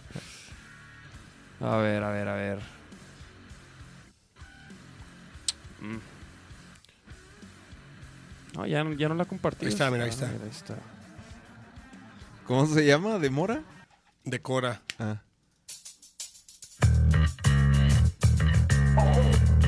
¿Es esa? Esta yo grabé las liras, el que vio el bajo, el mosh batacas. Cuando estaba morro el coyote me dijo Ten cuidado con los crucifijos Con el olor a Esto es Decora. De Luis Gómez Nagano, alias Nagano. Véngase pa' acá conmigo, mijo Agarre su carnal, la mantenga el control Nos vamos a mudar a la Entonces tú dices que esta era la guía, güey. Luego, luego le dispara la Para ti. No para mí, para todos. O sea, no, no, no, para todos, pero. O sea, digo, en, en tu, en tu trip, pues, pa- O sea, Porque al Nagano le valió madre, güey. O sea, yo lo que hice es, le armé la rola completa, hice el click track para que con eso se grabara la batería. Yo después regrabar el bajo y ya se grabara todo, ¿no? Pero entonces le mandé el bajo, le mandé el click track y después ya estaba todo grabado. Ya no hubo como el... Sí, a mí me mandó eso, güey, y las batacas, y, Póngase a darle, mijo. De hecho, quiero que escuchen el riff del coro, güey, porque. De hecho, si ubicas el transcribe, pues, güey, pues haz de cuenta que tuve que transcribear tu línea de abajo a ver qué así de que. ¿Qué pedo, güey? Porque. Mira, ahorita, ahorita se checan, güey. Está. pues. Está este. Está buena. Le tiene unos funkies. de pero en la tienda de la boche se armaba el coco y las retas para seguir planeando estrategias Mira, chécate. o nos jalamos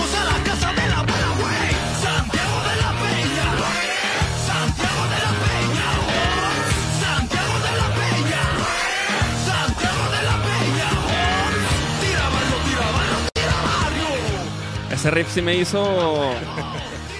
Ahí este. Tener que así escuchar bien lento todo así. ¿Qué, qué está haciendo el Keio aquí, cabrón? Me hayas dicho. Oh, sí. Fíjate que te iba a decir, güey. ¿eh? O sea, sí dije, no, le voy a preguntar, pero, pero sí, creo que sí lo descifré, güey. O sea, creo que sí. Sí pude hacer algo que acompañara la línea de abajo, güey. El mosh, mira.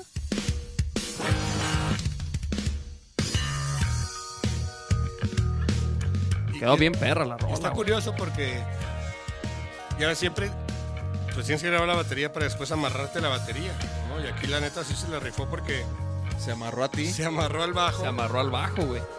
porque el bataco. Por ejemplo, esos después de esos solillos, te fijas, hace como un, un contratiempo con el bajo ahí bien chido. Y luego se amarró.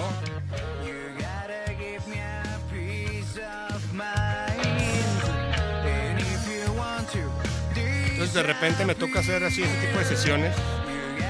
Y ahí es donde regreso un poquito como al ponerme la cachucha del bajista normal. Ándale, güey. Creo que esto es como de lo, de lo conven- más convencional que te toca hacer, ¿no? Este tipo de También cosas. hace, hace poquito grabé- le grabé cuatro rolas a, a Aldo Ochoa. Que él está armando. Digo, no sé si lo vaya a sacar o qué vaya a hacer, pero está, tiene ahí, armó unas rolas. Órale. Y le grabé también el bajo en cuatro rolas. ¿Y con el Nagano cuántas rolas grabaste? Cuatro. Cuatro. Yo no me aventé una. Fue y, una todas, y, y todas fueron así. Le mandé bajo con click track. y ya, y ya, y órale Mosh, y órale Mosh, a darle. Pues supongo que el Moche grabó todas las, bate- las baterías, entonces ahí ya te- ah, ah, ah, sí, sí, sí. Pero, pero fíjate que. Pues quedó chido, güey, ve nomás. Yo no me olvido de mi barrio, de mi barrio, de Santiago.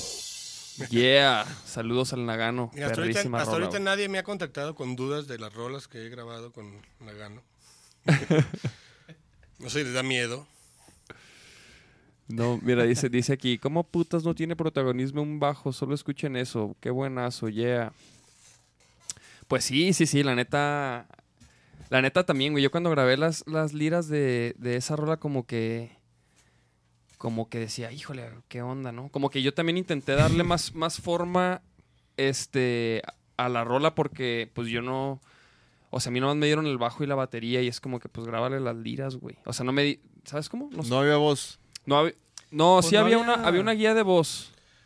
Pero no había, o sea, pero que no. grabó la guía, sí. Pero, bueno, a mí no, me, a mí no tenía nada. Ah, sí, no, a ti no te tocó ni madre, güey. No, a mí, a mí sí me tocó ya una, una guía este, de voz también. Pero pues no, fue así como que este güey me dijo, tú échale, tú sabes qué pedo y tú dale. Y, y ya cuando me puse a escuchar y pues empecé como que, a, ¿no? Como que a agarrar la onda de la, de la estructura y, y ya pues, dije, a ver qué pedo, cabrón. Ya cuando escuché esos bajos dije, ay, güey, le- ya le iba a decir a Nagano, oye, mejor no, güey, ¿sabes qué? De hecho, No, pero muy perro. al- algo que, que a mí me ha ayudado mucho en, en Parasite, por ejemplo, algo que hacemos es que pues no hay voz. Entonces los instrumentos Y toman, dale. toman un rol, toman, toman, que no te gusta. toman el rol, el rol protagónico. ¿no? Lo mejor de Parásito es que no hay voz. Ajá. Eh, Estoy tan entonces- agradecido de que no hay voz. Ese no es el reto, de hecho, porque tengo yo que hacer que el instrumento que está contando en ese momento el- la historia, pues lo haga de una forma articulada. Sí, sí, sí, claro. Y son rolas que no tienen voz, entonces cada rola tiene que tener lo suyo, ¿no? Tiene que tener como una identidad. Entonces, algo que hacemos a propósito es, yo armo, por ejemplo, unas rolas con puro bajo, o sea, toda la rola del bajo, ¿no? y se las doy. En algunas partes yo tengo muy claro, meto guitarra o meto batería como lo hacía en el primer disco, pero trato de dejarles como la, el lienzo ¿no? libre a ellos para que entonces ellos metan la batería y metan la guitarra. José hace lo mismo. Él compone unas rolas de pura lira, mete batería donde de repente él ya tiene muy claro qué quiere y nos las manda. Entonces me toca meterle bajo a una A sus, a sus rolas. con lira. Con, con lira nomás. Y en otras ocasiones, para todavía meterle más variables al asunto, le dijimos a Cristian, oye, imagínate que tú grabes una rola de pura batería y nosotros la musicalizamos. ¿no? Entonces, una rola, yo, le, yo armé la música y se la di a José para que metiera lira, ya con batería y bajo, y otra, otra él hizo lo mismo. Le metió toda la lira a la rola y yo metí el bajo ya que tenía la lira. ¿no? Entonces, ahí tú tienes que enfrentar lo diferente, porque primero es armar algo desde cero, que tenga sentido, que te cuente del inicio al final la historia. Otra es cómo complemento yo una, una rola que ya está armada. Sí, sí, sí. ¿no? Y otra es cómo le meto música a un ritmo. A un ritmo. ¿no? Sí, güey. Entonces, como hemos hecho ese ejercicio ya varias veces, ¿no? y así es más o menos como enfrentamos la composición de los discos de Parasite, cuando llegó el Nagano y me dijo eso, pues en realidad no estaba tan... O sea, lo más difícil fue descifrar la música que, que él quería que yo respetara, ¿no? Porque eran grabaciones, no sé si siquiera se us- usaron un celular, pero eran grabaciones de un ensayo, donde escuchaba así como... en, mi- en mis tiempos era de llevarte tu grabadora y poner el cassette y ponerle rec y así grababas, algo así sonaba. y en algunas can- canciones era de cuenta que nomás una pasada del verso, el coro y ya. Entonces con eso tenía que armarle yo la rola. Pero digo, al final él me explicó como, en esta rola yo creo que pasa esto, ¿no? Entonces, pues ese pase esto fue, pues yo creo que así va a ser, ¿eh? pues digo, no, no, no se quejó y en algunos sí hubo un ir y venir un par de veces, pues para alinear, Ideas. sobre, sobre todo líneas de voz que él ya tenía muy claras, ¿no? Entonces, no, es que aquí quiero que sí baje un poquito más o que, que aquí repitas esto un poco más. O, Órale. Sí, conmigo también como que como que sí me dijo, "No, haz lo que quieras." Y luego ya cuando y solté todo, ya me dijo, "Oye, no, aquí nomás métele un solo, aquí hay una figura del bajo que quiero que hagas, aquí no sé qué, aquí esto y lo otro." Pero al final, digo, así es la chamba de sesión, ¿no? En realidad, Sí. digo, No, y, y sin pedos, o sea, cambios y cositas que porque la sesión es eso, estamos, ayudando a plasmar lo que alguien ya tiene pues, en, en mente, ¿no? Y en este sí, caso, sí. algunas rolas creo que ya estaban medio armadas en, en un ensayo con alguien más, que nunca, nunca se grabaron y que nada más fue darles como nueva, pues, nueva vida. ¿no? Pues sí, sí, sí. Mira, que yo pregunta aquí Cristóbal Gutiérrez. Dice, yo tengo, fíjate, dice, oigan, yo tengo años pidiéndole a, A Bello. ¡Aquí, hijo! Aquí, aquí corrigió, dice que yo, aunque, aunque sí es bello. dice que, que desglosara sin censura su pedalera. Ahorita no se va a poder, pero presiento, pero presionando poquito, plebes. Pues, pero, ¿has hecho ya videos de eso? pero es, es uno de los videos que pienso subir. Ah, ok. para no, que estés trucha, spoiler. carnal. Es todo.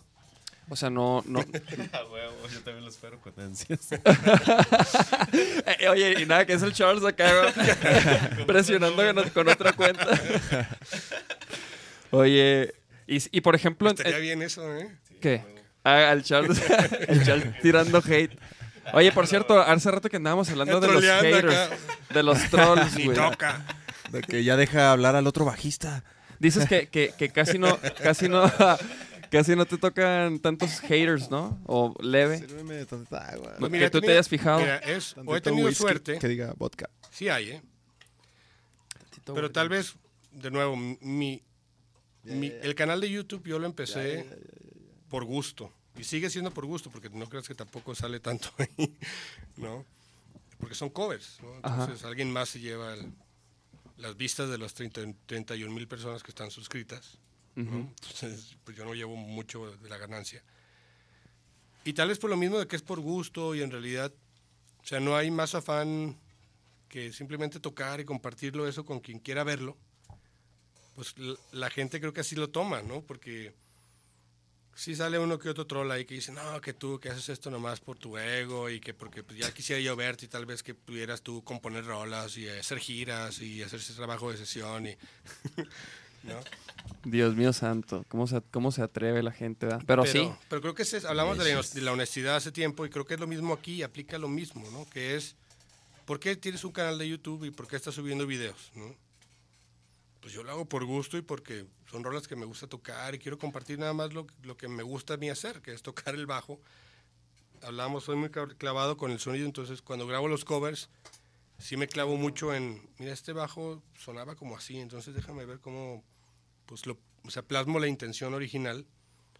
Y aunque no pongo yo los tabs ni cómo se tocan, mucha gente me dice, oye, pues uso tu, tu video como referencia para poderla sacar.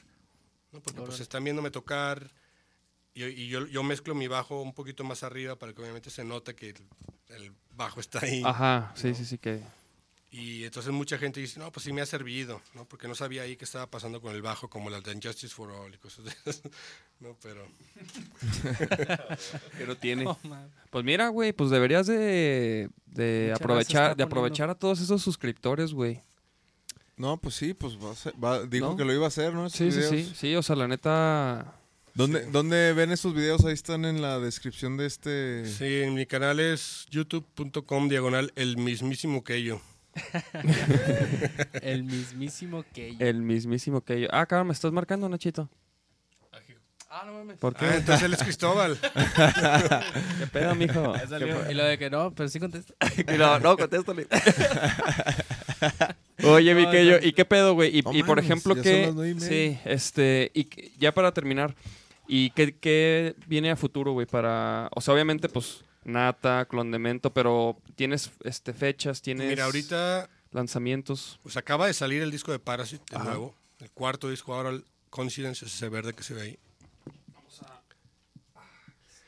Y vamos a hacer la presentación oficial de ese disco el 23 de noviembre aquí en Guadalajara en el Enmore. En More, sí. Entrada libre, gratuita, todas las edades. ¿Qué día? ¿Qué día? Wow, Perdón. 23. 23 Viernes 23 de de noviembre. Entonces aprovechen, ¿no? Em, vamos, yo yo creo que en el Facebook vamos a empezar a poner las fechas conforme vayamos a, a hacer las presentaciones. Obviamente pensamos ir a Ciudad de México.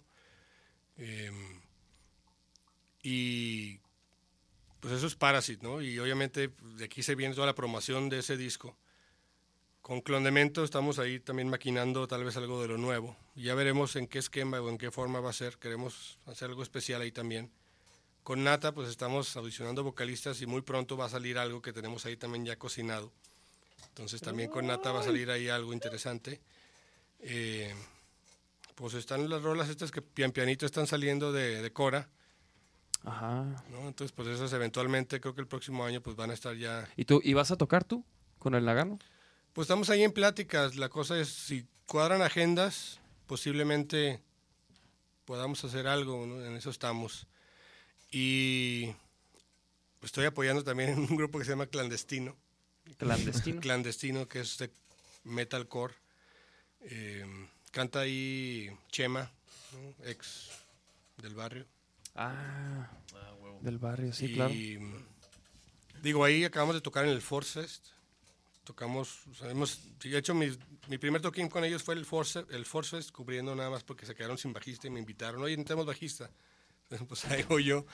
Y en un ensayo sacamos las rolas y pues ya al día siguiente era el toquín en el También, Force tú Fest. también te aprendes todo eso de volada, los rappers. Eres, eres así, Pues sí. sí. Digo, por ejemplo, en mis videos, mucho de Pues es que también, digo, no, no, no, no, no he escuchado esas rolas, pero me imagino que, que, o sea, comparado con Parasite, debe Bueno, ser. obviamente, un o sea, una rola de Parasite es un disco de. en cuestión de riffs, ¿no? Pero, eh, por ejemplo, cuando yo grabo los videos de covers, muchas veces son canciones que, si bien yo crecí con ellas, tal vez algunas nunca las saqué. Pero eran líneas de bajo que no mames, yo esa, esa rola. Y entonces de repente las saco y son rolas que se quedan como en mi memoria de corto plazo, las toco y la que sigue, ¿no? Y así me la llevo. Entonces, muchas de esas rolas que grabé, que nunca había tocado, ahorita ni me acuerdo porque Sí, nomás las saqué, las trabajé, las grabé y ahí van. ¿no? Algo que me ayudó, por ejemplo, con las de Clandestino es que después grabé un par, porque no tenían el bajo grabado, se las grabé y se las mandé. Entonces ahí me las aprendí y las volví a escribir también para tener ahí el acordeón. Y, y pues ahora que volvimos a tocar después de año y medio, pues fue nada más recordarlas, ¿no? Recordar más o menos cómo iban las rolas y listo. Órale, no. así pues, estamos ahorita también con Nata, porque pues en los primeros ensayos sí era así de, "Ay, ¿cómo iba esta rola? Déjame mi acordeón y allá. Es que tú escribes todo, ¿no? Digo, no sé, no sé si, si lo mencionaste así tan... Que lo estamos platicando hace rato, pero el que yo todas las rolas las tiene escritas en partituras. Sí. Todas, ¿no? Todas las de Hasta- Bajo 3, todas las de Clon, las de Nata, las de Parasite, incluso las de Nagano. Las de Nagano. escribí. Eso, se- eso se me hace in- increíble, güey, porque también... O sea, la neta, o sea, tú, la neta tú me dices, nah, pues escribir las rolas de Parasite, eh, no hay pedo.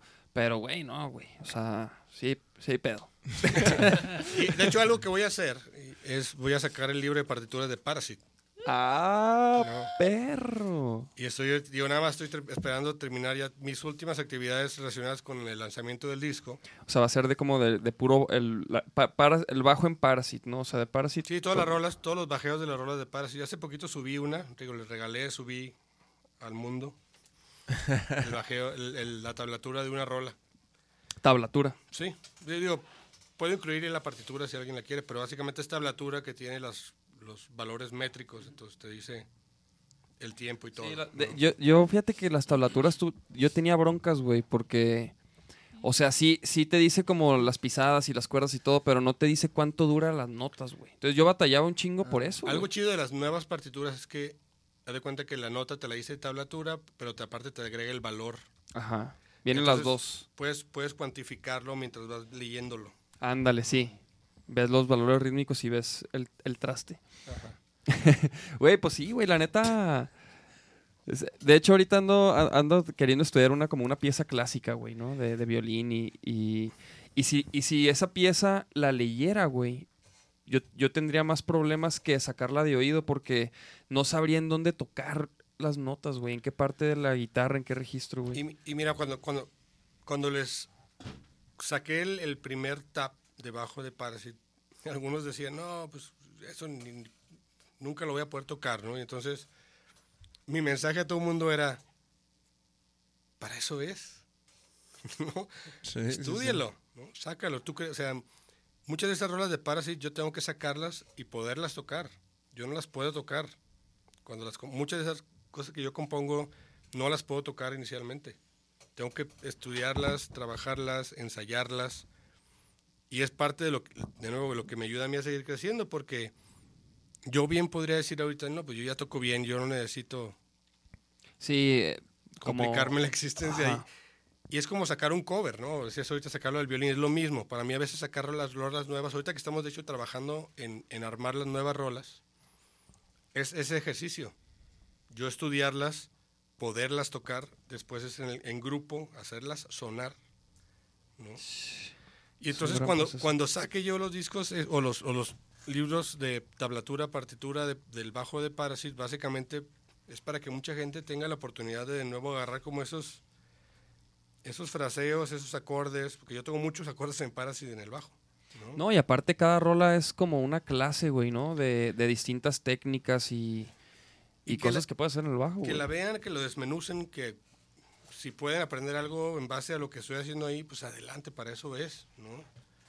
Yo he aprendido mucho de, de todo el proceso de Parasite y quiero compartir eso pues, con, con quienes quieran explorar las posibilidades que da el, el instrumento, que es sobre todo parte de lo que yo busco en Parasite, ¿no? Hablábamos de la parte melódica, muchas veces pues, o sea, los acordes en el bajo mucha gente no los aprovecha y son bien chonchos y te Son agregan un chorro de, de posibilidades melódicas, ¿no? Porque entonces imagínate que tú puedas llenar con acordes una rola, le das al guitarrista pues Espacio. todo el espacio del mundo para que entonces él saque melodías y saque Sí, le das espacio y, y contexto, güey. La neta. Eso está chido, güey. ¿no? Y- Eso es pata perro de lo que haces, güey. Sí, es perderle miedo al, al tabú del instrumento, ¿no? Y lo decía entre broma y broma de que el guitarrista dice no uses efectos, sí. Pero eso, eso pasa en la vida real, ¿eh? Obviamente no en Parasite. Pobres de ellos. ¿no? No, pero, pero entonces luego los bajistas sienten que es ilegal hacer algo. No puedo salirme yo de aquí, o sea, no puedo ni voltear a ver ese pedal porque entonces ya me ve feo, ¿no? Este, y eso es lo que hay que perderle el miedo, ¿no? Y obviamente, si tú vas en el contexto, o sea, yo no estoy diciendo tampoco de que forcen meter un efecto, forcen, regresamos a lo que hay en tu cabeza, ¿no? en el contexto en el que estás, ¿qué puedes hacer? ¿Qué está sonando en tu cabeza que, que funciona? Eso es, esa es la clave. Este, pues vamos a pararle porque nos tenemos que ir.